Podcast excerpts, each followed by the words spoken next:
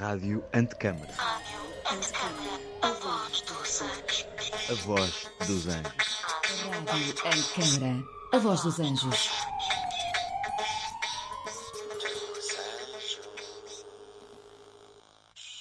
Árvores sem raízes. Árvores com raízes. Árvores e raízes. Árvores. Raízes.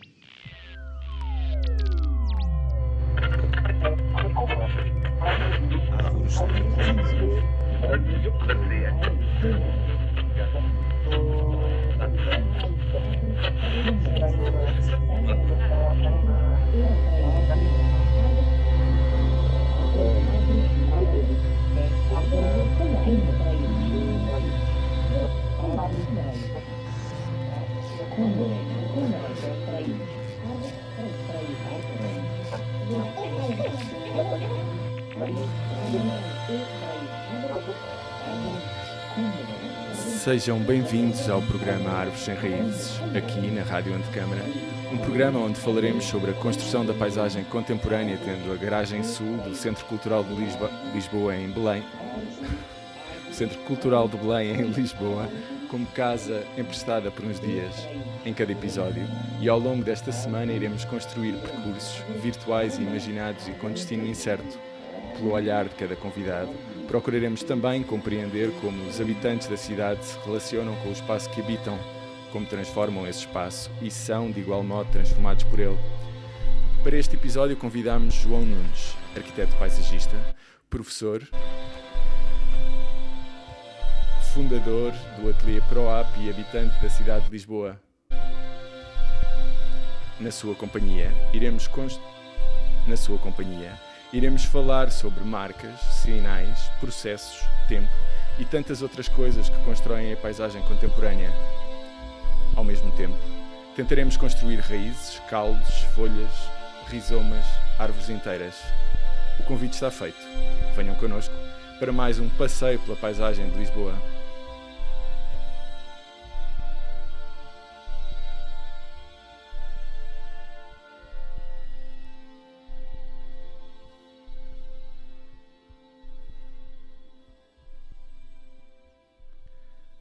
Olá, João.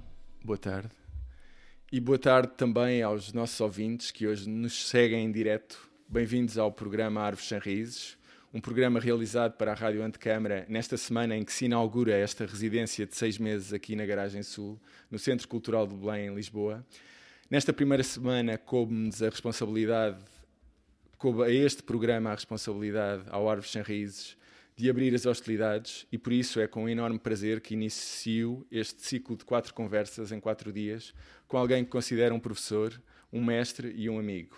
João, como disse no início, tu és arquiteto paisagista, fundador do Ateliê ProApp e entre outras ilustres faculdades, és professor no Instituto Superior de Agronomia, a faculdade em que te formaste e na qual te conheci há cerca de 20 anos, o João como professor e eu como aluno. Feitas as apresentações, gostava de começar esta nossa conversa lançando-te a, a, seguinte pergunta, que está inscrita fora deste estúdio, mas nas paredes desta instalação em que nos encontramos e que é o que constrói uma paisagem. Boa tarde, Eduardo. Boa tarde, caros ouvintes da Rádio Antecâmara. Sempre sonhei dizer isto. E boa tarde, Pedro, que nos acompanha aqui nesta extraordinário, neste extraordinário espaço da cabine de som da, da Rádio Antecâmara no Centro Cultural de Belém. Como que se constroem, como se constroem as paisagens? Em primeiro lugar, seria talvez começar a, a, a ensaiar um pouco sobre o que é que é uma paisagem.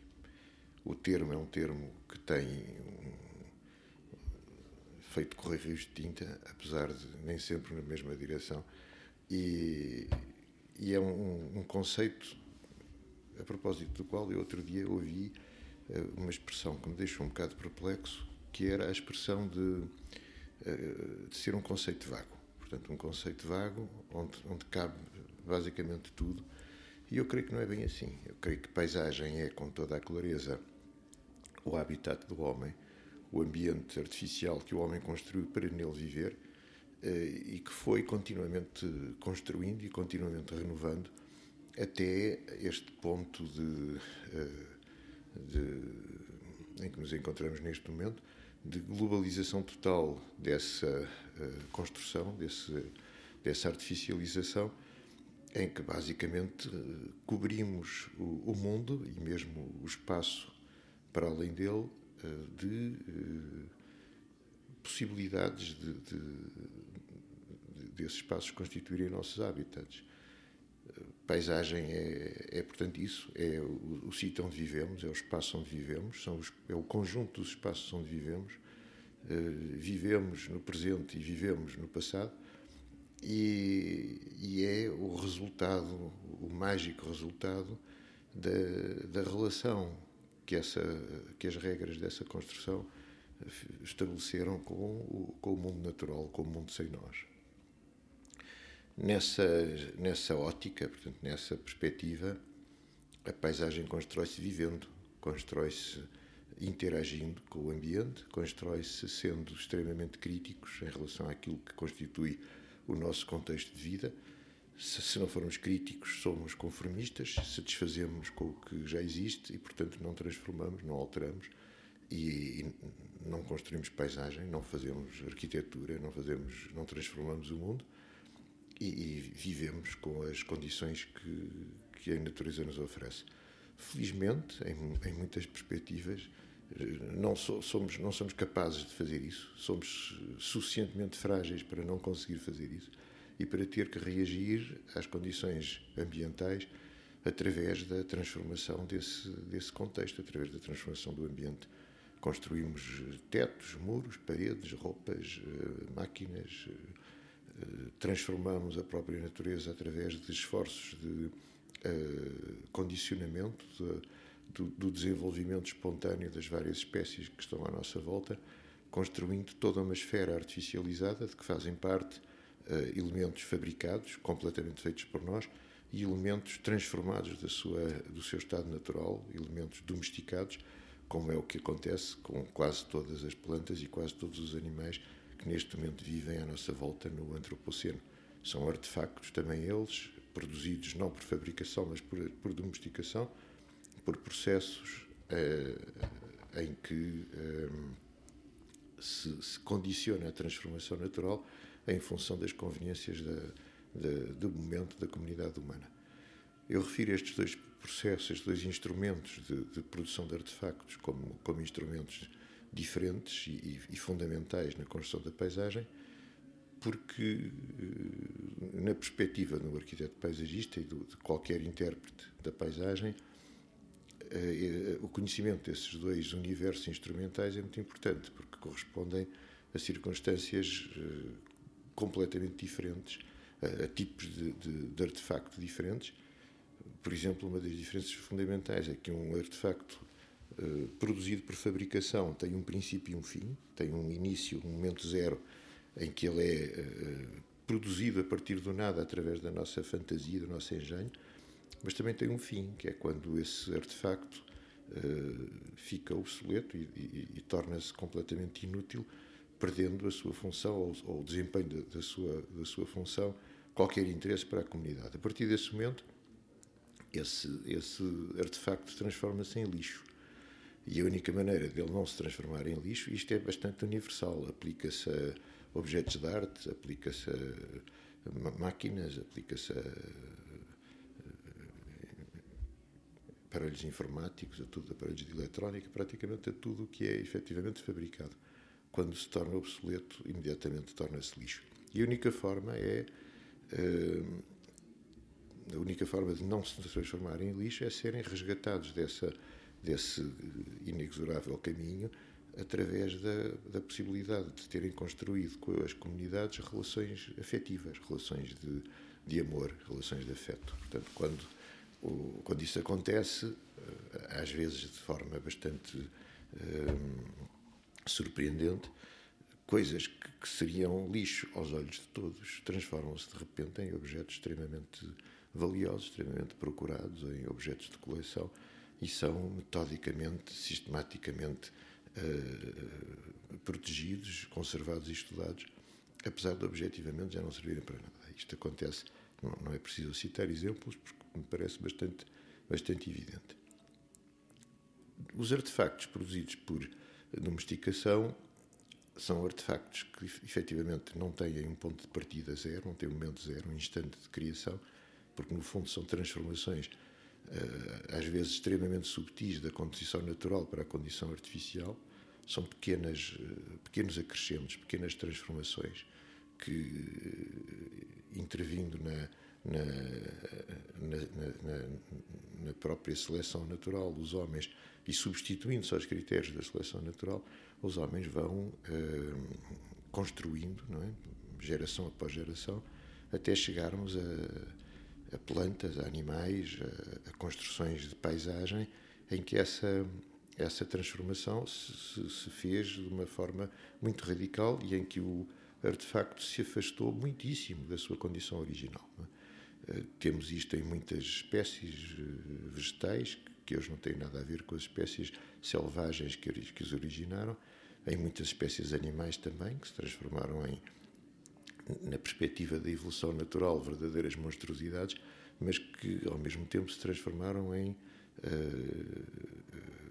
elementos extremamente importantes da nossa vida e da nossa cultura. Portanto, foram trazidos para o lado de cá dessa eventual uh, estranha e difusa fronteira entre o artificial e o cultural e passaram a fazer claramente parte do mundo dos homens.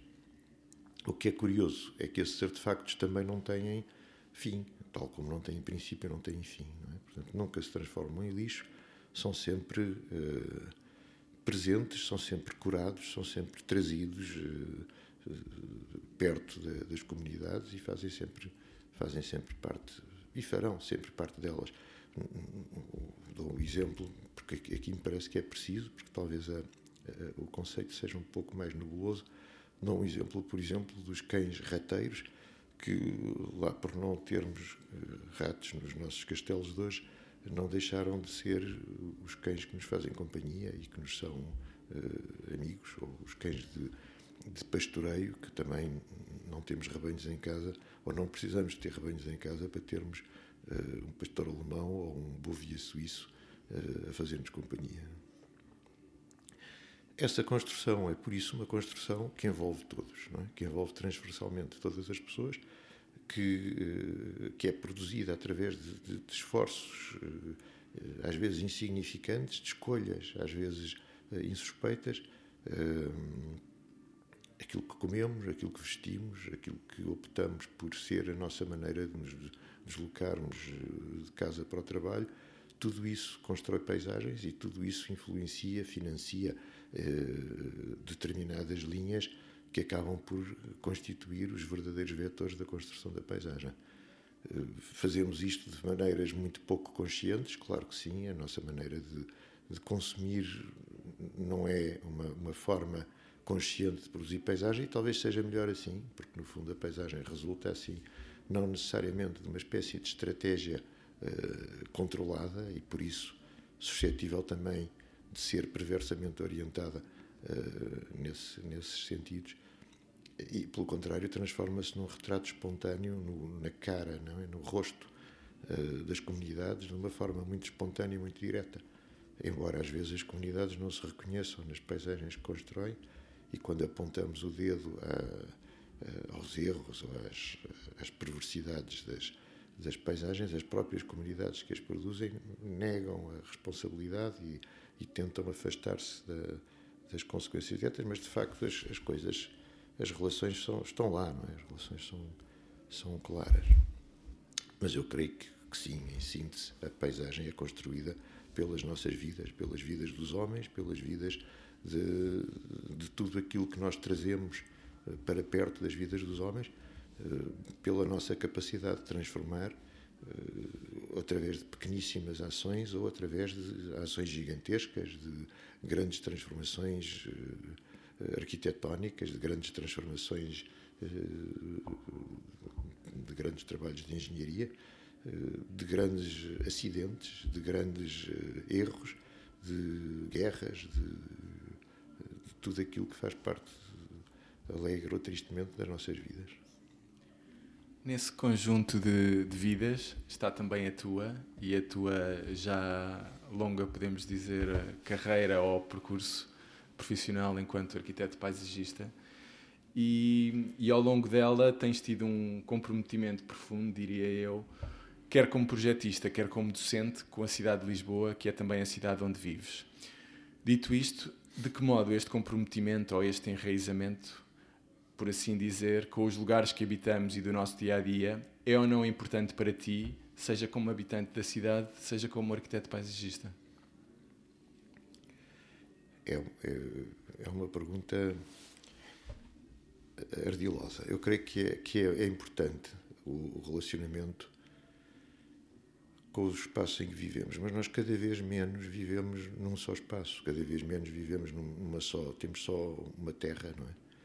E isso, por um lado, dilui, ou, ou poderia diluir, os nossos laços de afeto, as nossas relações uh, mais diretas com o espaço onde vivemos e com o qual interagimos de forma mais direta, mas por outro lado, talvez não dilua, talvez multiplique, talvez se consiga, sem perder nada da intensidade da relação que, que, uh, que temos com os espaços com os quais interagimos mais diretamente, talvez tenhamos aprendido a conseguir interagir com espaços remotos que, de uma maneira ou de outra, ao longo das nossas vidas, vão começando a fazer parte dela.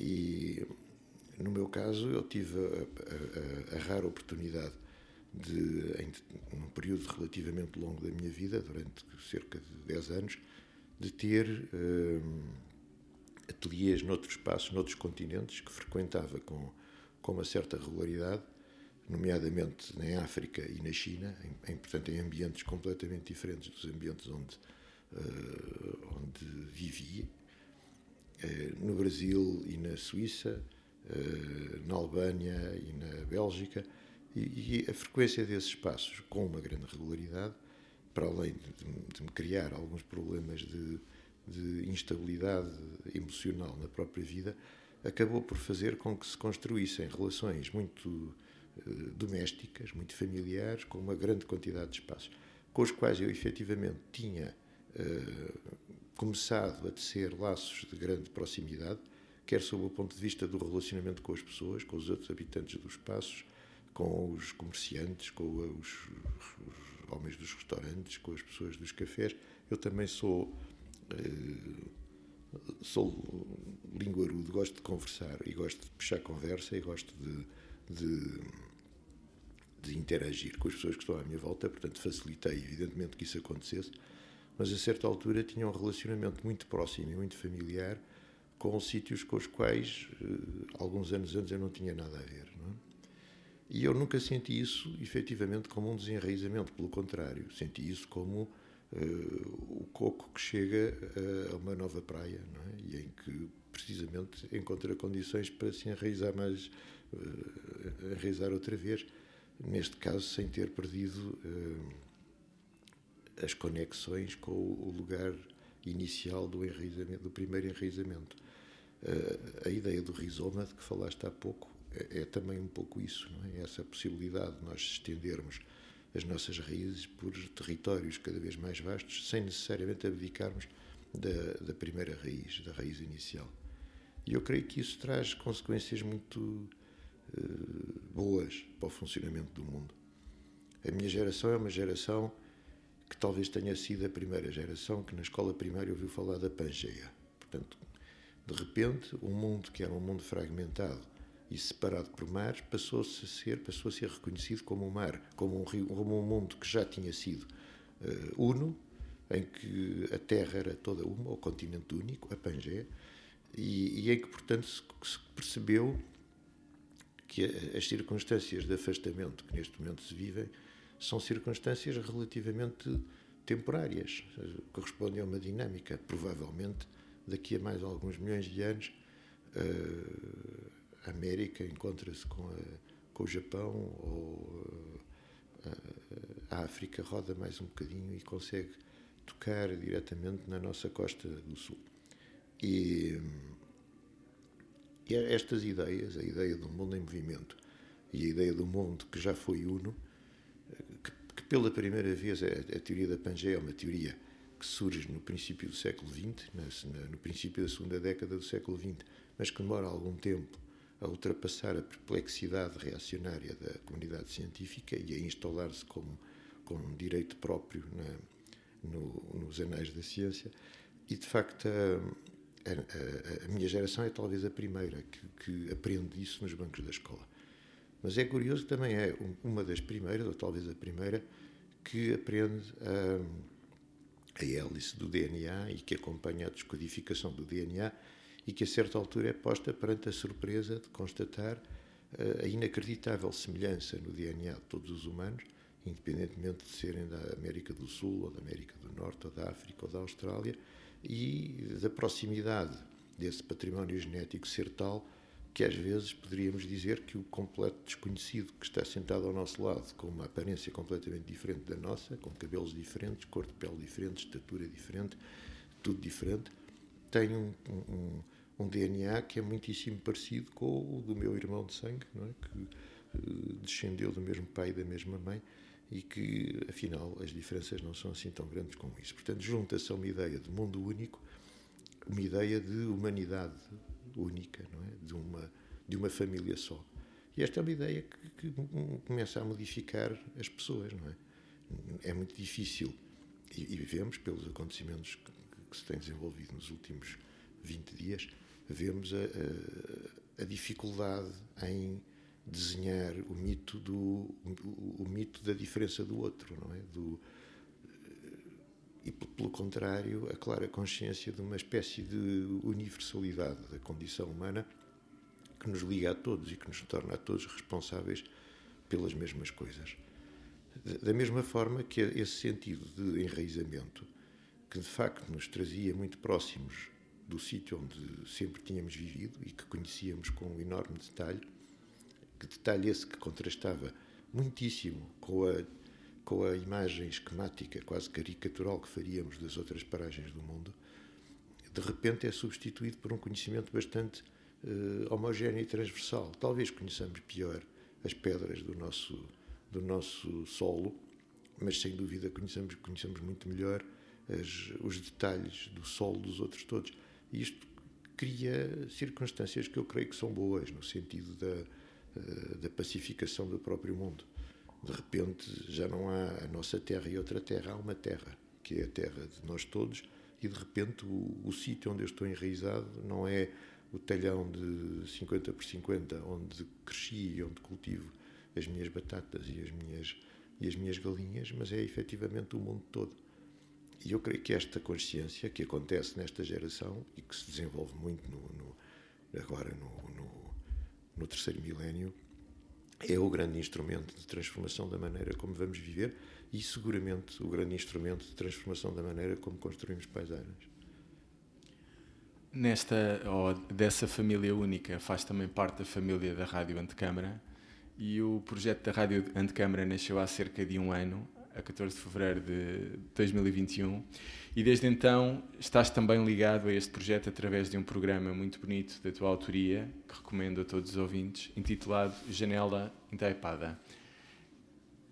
Uh, tendo presente o, este, as razões que te levaram a, aceitar o convite, que, gostava de saber quais as motivações uh, por trás de, dessa aceitação. Hum. Sim, como em todas as famílias, há uns primos que nos são mais simpáticos, ou uns irmãos que nos são mais simpáticos, e uns primos que nos são mais antipáticos, e há hum, pessoas mais próximas, pessoas mais distantes. A família da Rádio Antecâmara é, de facto, uma família que, que me está muito próxima, já há alguns anos, antes ainda de ser uh, institucionalmente família da Rádio Antecâmara, e, e, portanto, a primeira razão pela qual eu me interessei muito e me esforcei para conseguir ter um desempenho à altura daquilo que me pareceu que a Rádio de Câmara iria ser, foi precisamente essa, essa uh, vontade de compartilhar experiências e de estar próximo de todos, todos esses, todo esse, toda essa família. Porquê as janelas enteipadas? Por duas razões. Em primeiro lugar, porque sempre me interessaram muito e sempre desenvolvi uma pequena uh, coleção fotográfica de janelas enteipadas, portanto, janelas que por várias razões eram fechadas ou por desenvolvimentos na, na, na, utilização dos edifícios que anulavam uh, determinados vãos, janelas ou portas, em função de, provavelmente da abertura de outras, uh, e que eu registava com uma certa, com uma certa uh, disciplina e de uma forma muito sistemática, sempre que encontrava uma tentava fotografá-la, ou por razões de, de temporárias, de obra, de uh, isolar o edifício para não ser ocupado, para não ser vandalizado. E ao longo dos últimos 10, 15 anos construí uma grande coleção de fotografias dessas, dessas circunstâncias, portanto, de portas e janelas fechadas, enteipadas, às vezes enteipadas e reabertas com outras geometrias, numa coleção que me parecia bastante interessante. E essa foi a primeira razão, era uma coisa que me interessava. Depois a outra razão foi que me foi diagnosticado um glaucoma aqui há relativamente pouco tempo e, e que me obrigou a pensar seriamente nas questões da visão e da perda de visão uh, e, e, de certa forma, a questionar a percepção do mundo sem esse sentido. E, e à medida que esse sentido, de facto, se ia uh, enfraquecendo, porque felizmente não tem, não tem uma evolução rápida, mas ao princípio teve assim uma, uma, um momento relativamente surpreendente, uh, questionava-me sobre os limites da percepção, sobre as limitações da percepção e sobre, a, uh, e sobre o que é que poderia acontecer no futuro. As duas coisas juntas acabaram por me levar a construir uma, uma espécie de draft de um conjunto de, de pequenos textos uh, que tentei depois desenvolver e, e, que eram temáticos, que no fundo eram uh, descrições de paisagens feitas com o recurso uh, não ao, ao, ao, sentido da visão, sentido em relação ao qual a paisagem está uh, de maneira muito exagerada ligado, mas tentando precisamente encontrar fórmulas de descrição das paisagens que se baseassem noutros argumentos perceptivos, sobretudo o olfato o, o som, o olfato, o tato, portanto, tentar uh, construir circunstâncias que são sempre uma espécie de uh,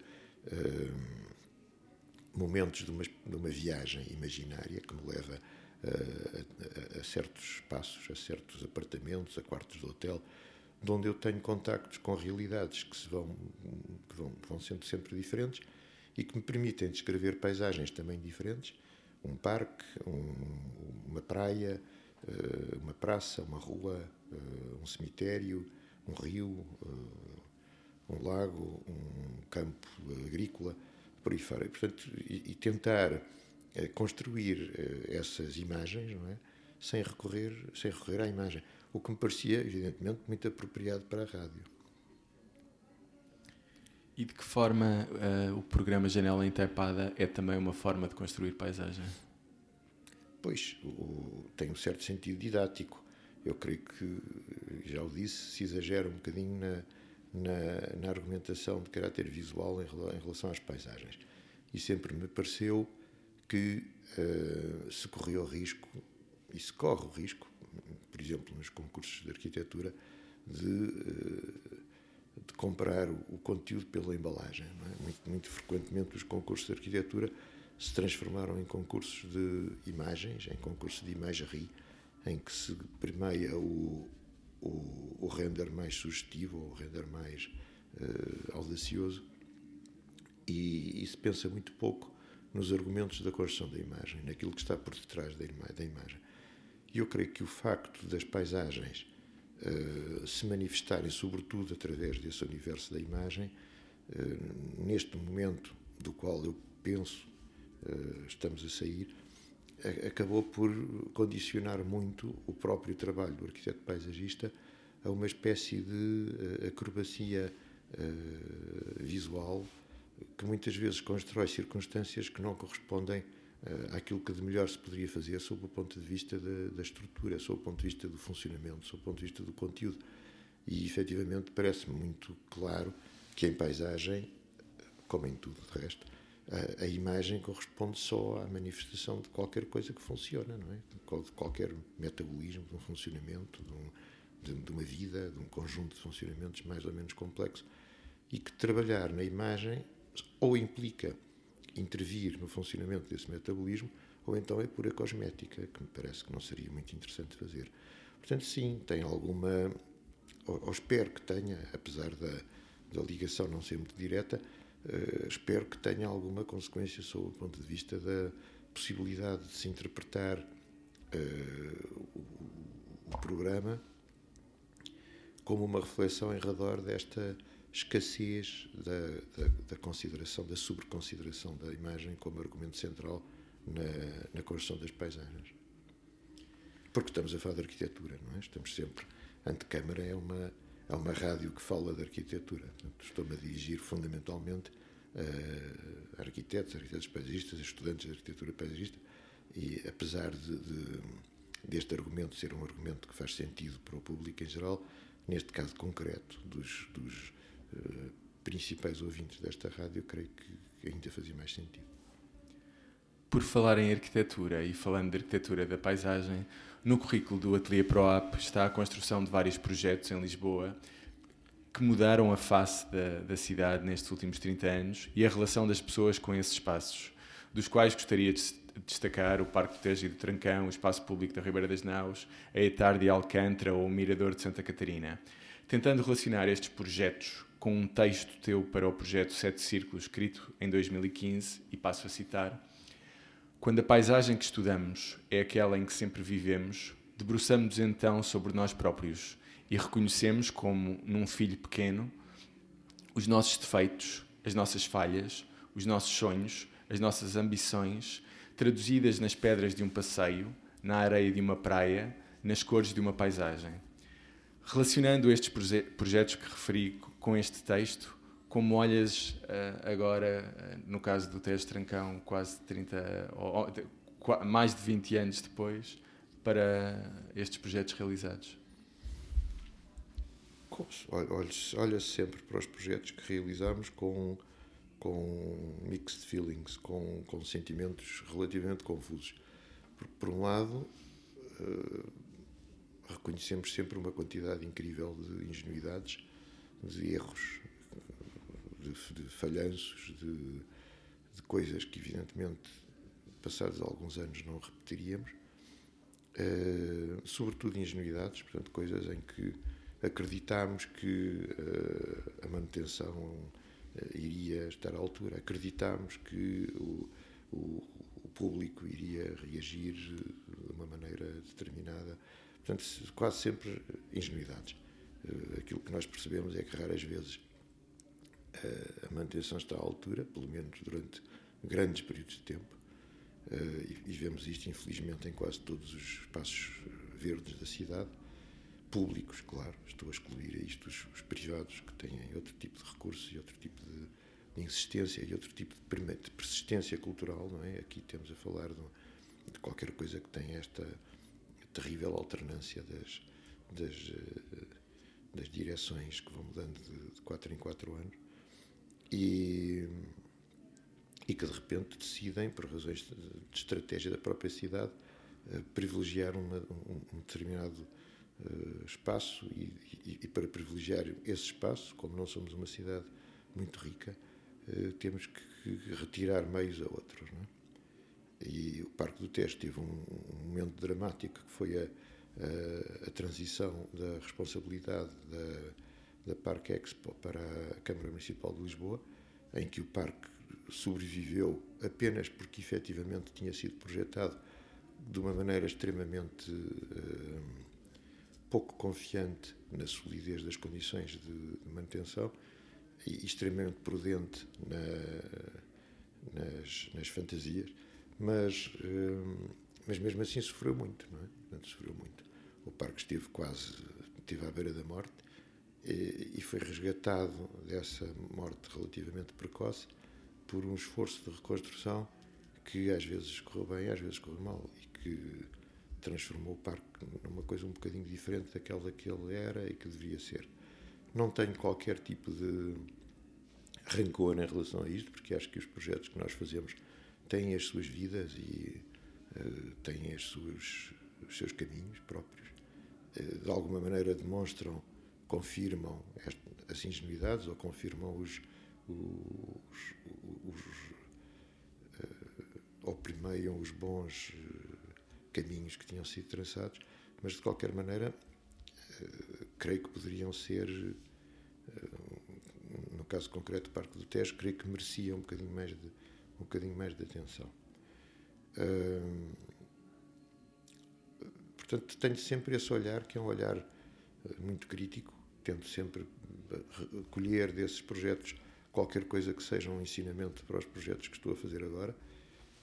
Tento sempre perceber quais é que foram, o que é que falhou, não é? Quais é que foram as razões dos, dos, dos vários falhanços que deteto. Uh, e em geral gosto muito de os revisitar e gosto muito de ver as pessoas uh, felizes nesses espaços, uh,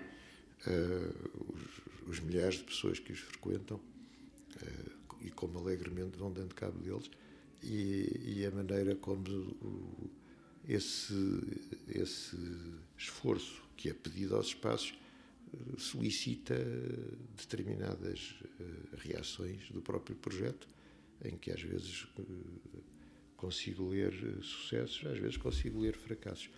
Não tenho nenhum tipo de relação autocelebrativa com, com os espaços eh, e, e, sobretudo, gosto muito da, da condição de absoluto anonimato que quer a profissão de arquiteto paisagista, que é muito mais propícia ao anonimato, quer a minha própria maneira de, de conduzir a relação com, com o que faço, me tem sempre uh, trazido eh, muito protegido nesta vida que considero mesmo fundamental.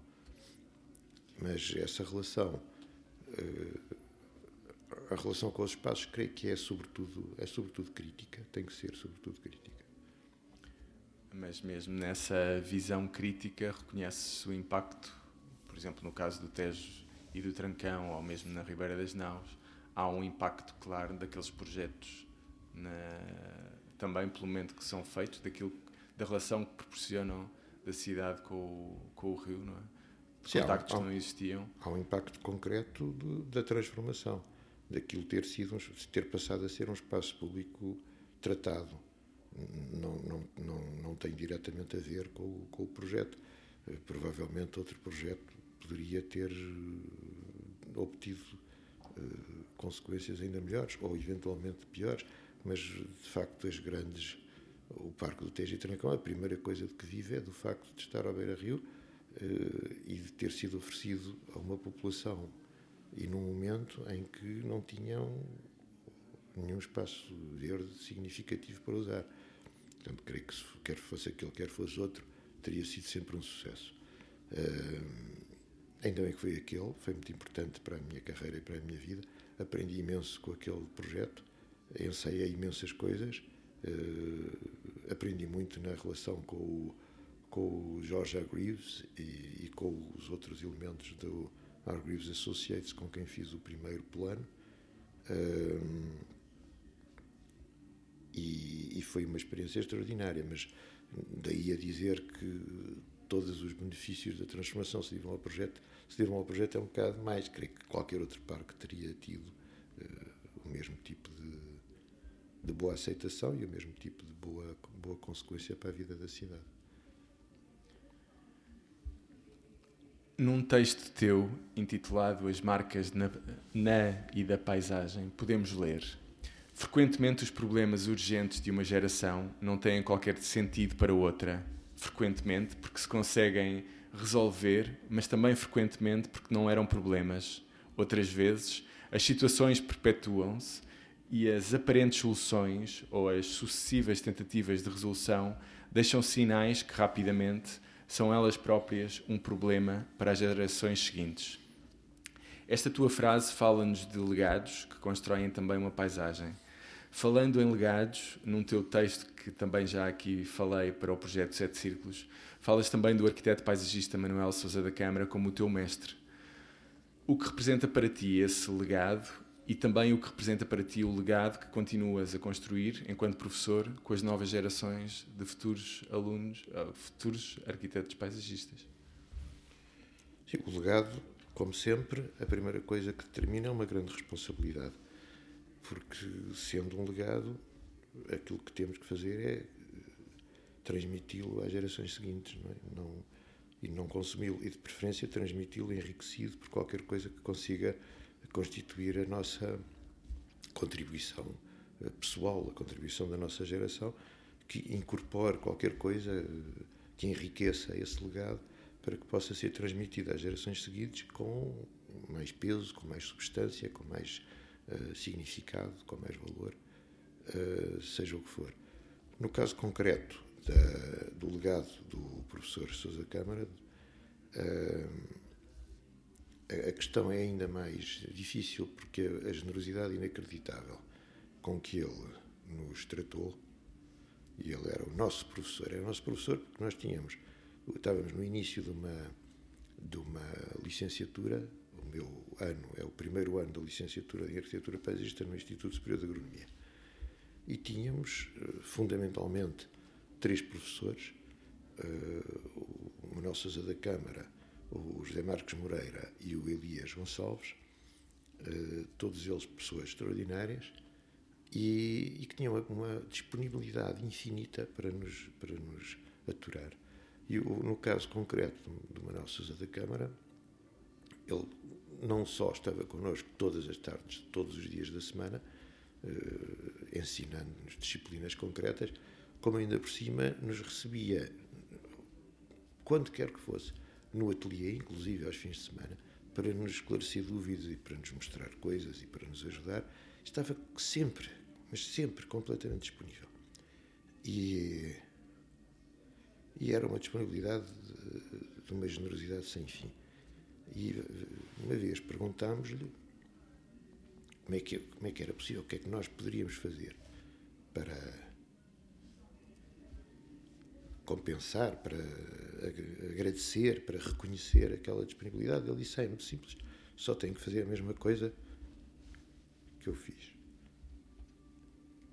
Portanto, o legado é isso, o legado é, essa, é esse sentido.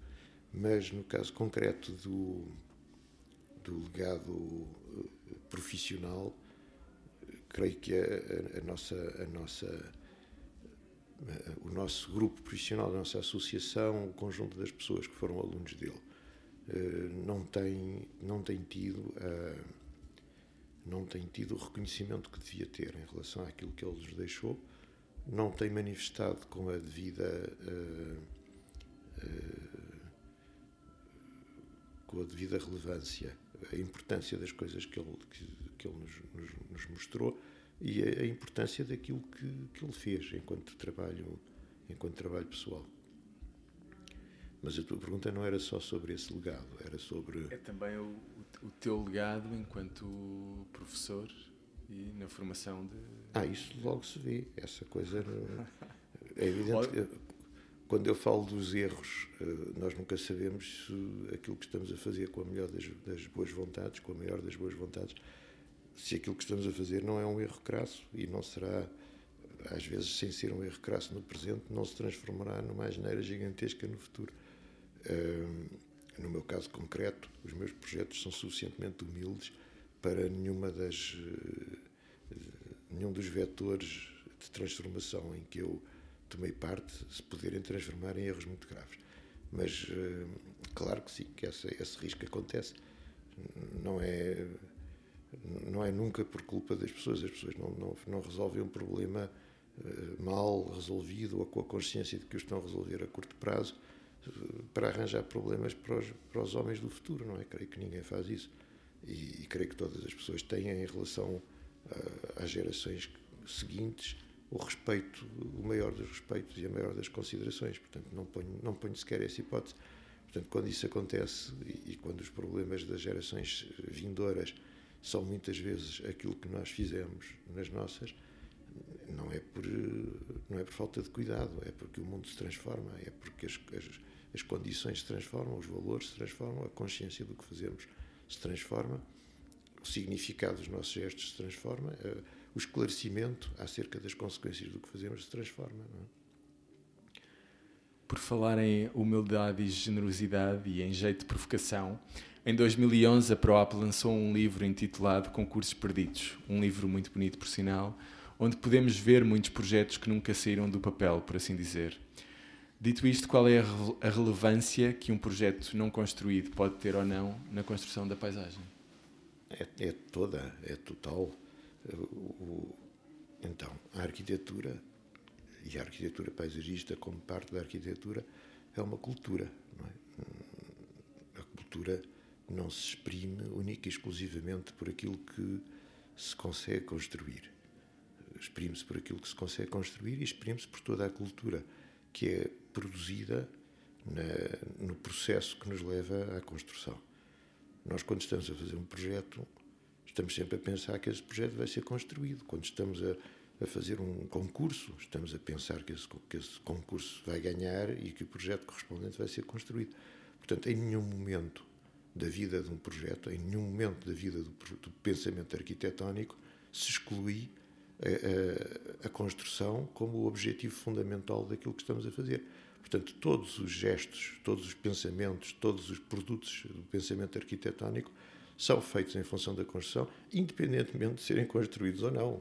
Portanto, se não forem construídos, não é porque o pensamento foi menor ou porque o, o- a profundidade do, do- do- do pensamento não, não chegava para tal. É muitas vezes por circunstâncias que não têm mesmo nada a ver com a qualidade do, com a qualidade do trabalho. E nesse sentido, claro que sim, claro que faz tudo parte de uma cultura, faz tudo parte de uma construção de, de, de- de ideias, de conceitos, de, de- de valores, de novas experiências. eh, E ainda por cima, para além disso, isso constituir, evidentemente, um, um património e, a- e os- os- as peças fundamentais da construção de uma cultura, eh, constituem também os, os argumentos da investigação sem a qual a construção depois não, não funciona, não é? Muitas vezes eu utilizo em projetos que acabo por conseguir construir coisas que descubro sob o ponto de vista da, da pura invenção na- em, em- em concursos que desaparecem logo a seguir a, a serem entregues porque nem- o- o- não são premiados, não são considerados ou, são, ou têm segundos lugares ou terceiros lugares e são imediatamente retirados da viabilidade de se transformar em, em obra construída. Agora, eh, todos eles são sempre projetos para construir. Todos eles são sempre feitos para serem construídos. Nenhum deles é pensado pura e simplesmente como um exercício de estilo. Portanto, creio, creio que por isso todos eles estão exatamente ao mesmo nível eh, da mesma consistência eh, e da mesma solidez eh, para, para constituírem peças da construção dessa cultura. O, o, o livro que editámos, e que é o primeiro, espero eu, muitos, porque temos continuado a perder muitos concursos e, portanto, temos muito material para, Mas a ganhar outros tantos? felizmente, a ganhar os estantes, senão não podíamos continuar a, a- a trabalhar. Mas eh, temos uma grande quantidade de novos concursos perdidos que eu espero reunir agora num livro que se pode que se, se- se editará neste, neste ano. Espero, na altura, poder contar com a, com a antecâmara para divulgar o momento e o sítio e, e espero que nos possamos encontrar todos na, na- no lançamento, como nos encontramos há alguns anos atrás, num jantar e num pequeno concerto e numas conferências que fizemos, programa que eu continuo a, a considerar fundamental para acompanhar o lançamento de um livro. Mas a ideia, quando fizemos esse lançamento, a ideia era precisamente pôr ao dispor da comunidade que produz projetos de arquitetura paisagista um pensamento que de outra forma ficaria escondido, não é? Ficaria só nosso, enfiado nas nossas eh, prateleiras, nos nossos arquivos, nas nossas memórias, eh, constituiria só um universo de referências que a nós diria respeito e que, que nós utilizaríamos em trabalhos futuros. E precisamente a ideia era tentar compartilhá-los e tentar apresentá-los a, a toda a comunidade para que pudessem fazer parte desse património eh, coletivo de, de ideias, de conceitos, de descobertas, de, de propostas, para que possa servir para qualquer coisa, no fundo.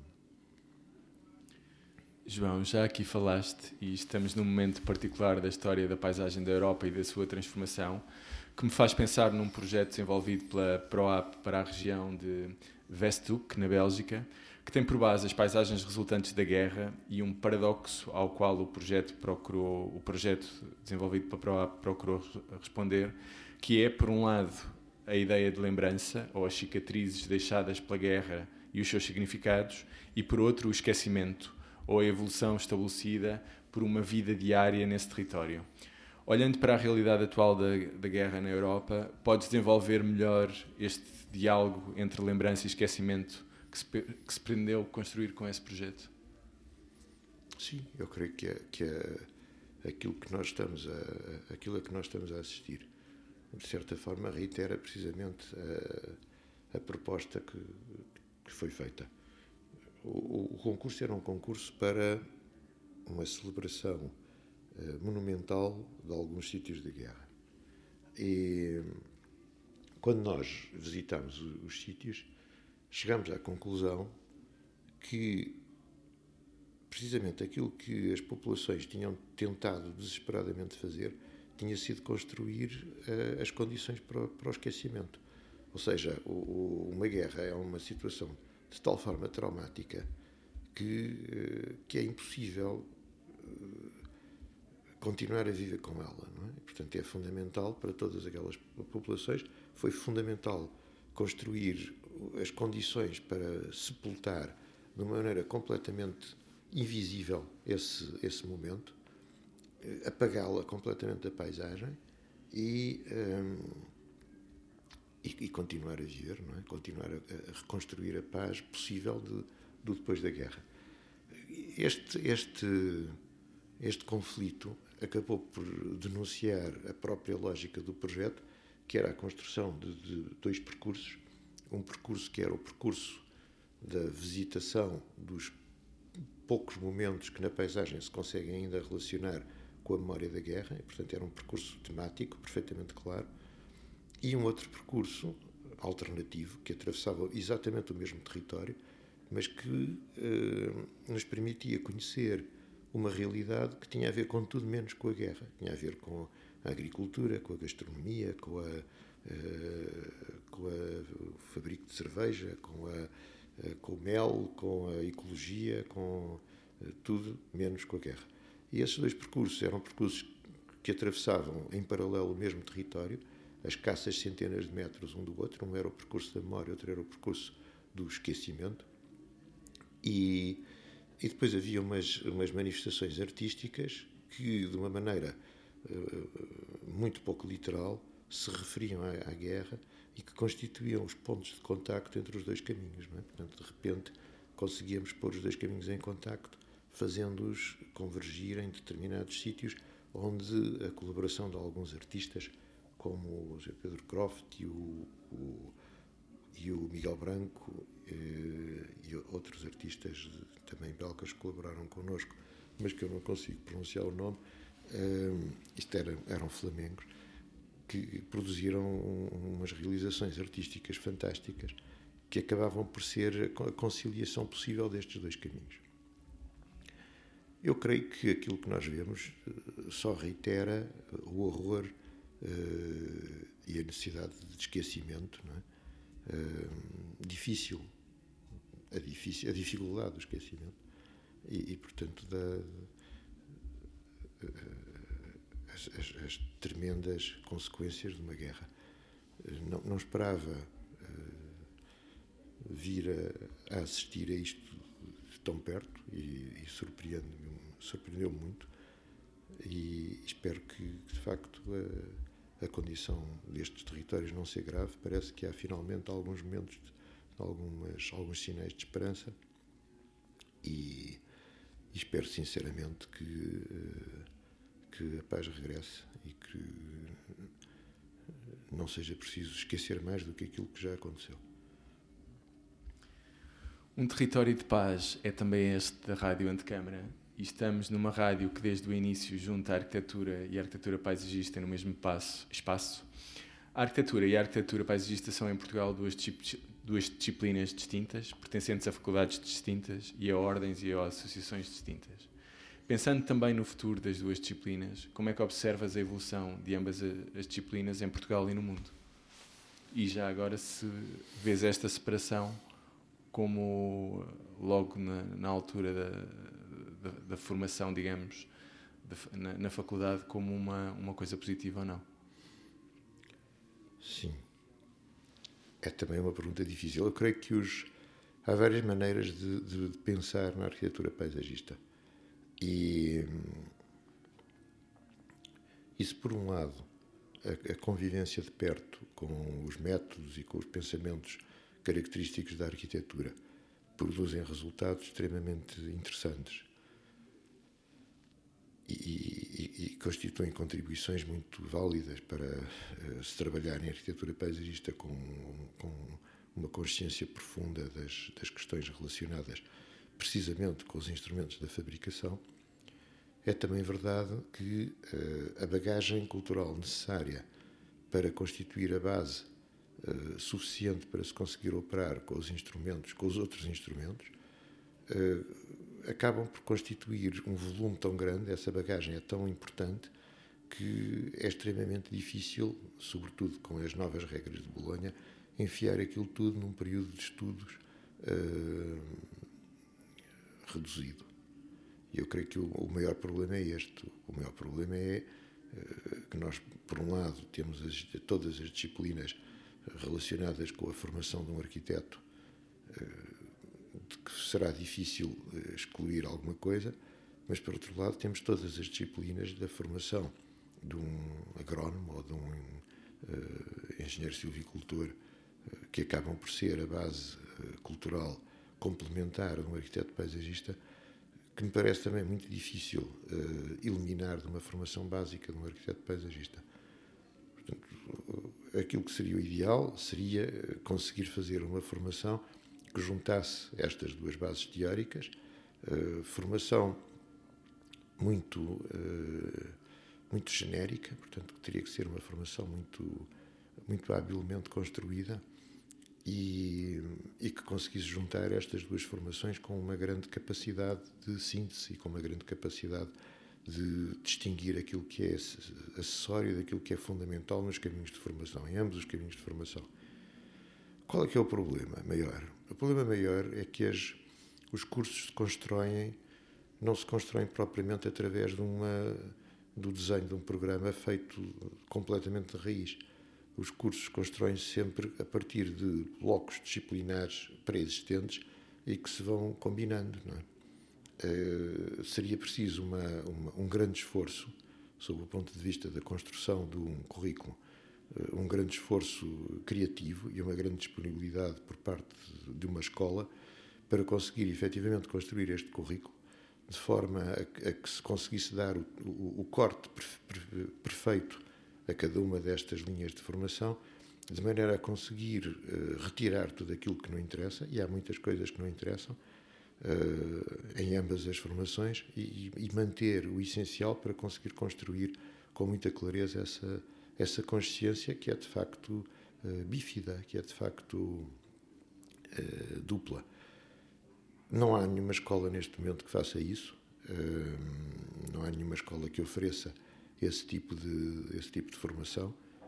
Eh, há, há, tentativas eh, muito louváveis por parte de algumas escolas, Barcelona, por exemplo, mas eh, precisamente o facto de se recorrer quase sempre a formatos disciplinares que são já formatos disciplinares pré-existentes na oferta didática das escolas acaba por limitar muito a, a efetiva construção de uma, de uma formação que cubra tudo, que consiga cobrar tudo. Por outro lado, esta é a parte pessimista da observação. A parte otimista é que nós vivemos num momento em que uh, as escolas, o papel das escolas é cada vez menos dar uh, informação, não é? Cada vez, mais, cada vez menos facultar informação, informação a pé e a potes, não é? E a escola aquilo que tem que dar é as chaves, não é? Os critérios para a construção dessa formação. Portanto, estamos num, num momento em que seria relativamente fácil, sem necessariamente comprometer uh, a dignidade uh, profissional de um desenhador de uma disciplina que se pudesse utilizar, conseguir efetivamente fazer com que o contributo didático da escola fosse suficientemente sucinto para poder dirigir um estudante num caminho autónomo de pesquisa, que conseguisse efetivamente fazer com que ele construísse a sua formação. Portanto, nós, no fundo, poderíamos fornecer o desenho dessa formação, as chaves e os critérios para essa formação, as indicações daquilo que faz falta e, e, procurar uma, um, um sistema de formação que fosse muito mais uh, autónomo do que aquele que encontramos ainda nas escolas, porque as escolas ainda não reagiram de uma maneira muito clara a esta sua uh, nova condição, não é? de não serem efetivamente as portas para o, para o saber, não são o, o livro, não são a, a, a, chave do livro, são outra coisa, são as, as, as, as necessárias. Uh, capacidades para se conseguir ler criteriosamente o livro. E creio que as escolas ainda não perceberam isso e ainda estão muito condicionadas à sua, uh, à sua, à sua obrigação de serem transmissores de informação, de quantidades de informação. Uh, portanto, tenho esperança que uh, a tomada de consciência dessa nova posição para, por parte das escolas possa contribuir para que se desenhe, num futuro muito próximo, qualquer coisa que possa constituir essa oferta ideal para a formação de, de um arquiteto paisagista. Fica aqui o teu desafio. Ontem falávamos também, de, ou, ou, ou falavas-me que, por exemplo, comparativamente com a tua geração, um arquiteto paisagista já não se forma necessariamente para trabalhar só no, no nosso país, mas pelo contrário, para trabalhar na paisagem, seja ela em que espaço do mundo uh, for. E isso é também um desafio. Claro, claro que sim. Temos que, que, que saber uh, compartilhar com os novos estudantes uh, as, as, capacidades de se adaptarem a, a, solicitações muito diferentes, sob o ponto de vista cultural, sob o ponto de vista ambiental, sob o ponto de vista histórico não, não conseguimos uh, ensinar-lhes receitas, é? temos que lhes ensinar qualquer coisa que os torne muito mais, um, muito mais autónomos em relação à, à, à utilização de, dos, dos, dos, meios que, que, temos ao nosso dispor. Uh, temos que trabalhar muito sobre os valores, temos que trabalhar muito sobre a consciência e temos que trabalhar muito sobre as questões básicas da, uh, do desenvolvimento da relação pessoal de cada um deles com as investigações que se tem que fazer acerca dos diferentes sítios que se possam encontrar. Portanto, tudo o que está no meio acaba por ser qualquer coisa que temos, uh, sobretudo, que lhes indicar onde é que está e, como é que eles podem obter. Aqui fica o desafio. João, antes de terminarmos, e sobre o futuro da cidade de Lisboa, que Lisboa gostarias de descrever num dos teus episódios da Janela Entaipada em 2050, por exemplo? Eu, em 2050, gostaria de escrever o que quer que fosse, posto que estarei com 90 anos e se me for dada essa oportunidade, eh, tanto faz. Posso descrever eh, uma Lisboa. Eh, não, mas acho que a Lisboa que eu gostaria de, de, de descrever é uma Lisboa com as qualidades que, que ainda tem.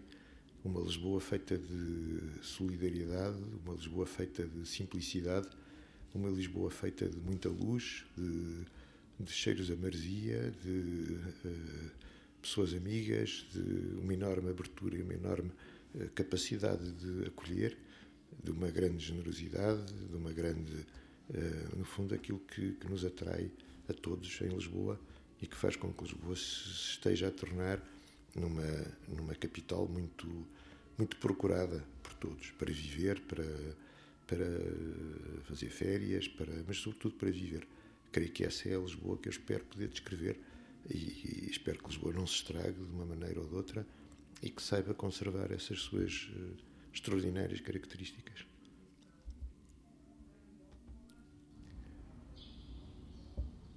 Muito obrigado, João. E muito, muito obrigado. Ob... Obrigado, eu. E muito obrigado à Rádio Antecâmara, ao Centro Cultural de Belém e a todas as pessoas que tornaram esta, esta conversa possível. Antes de terminar, queria só relembrar que amanhã vamos estar à conversa com a investigadora Raquel Castro, a partir das 3 da tarde. Até lá, agradecer a todos uma vez mais e até amanhã. Muito obrigado.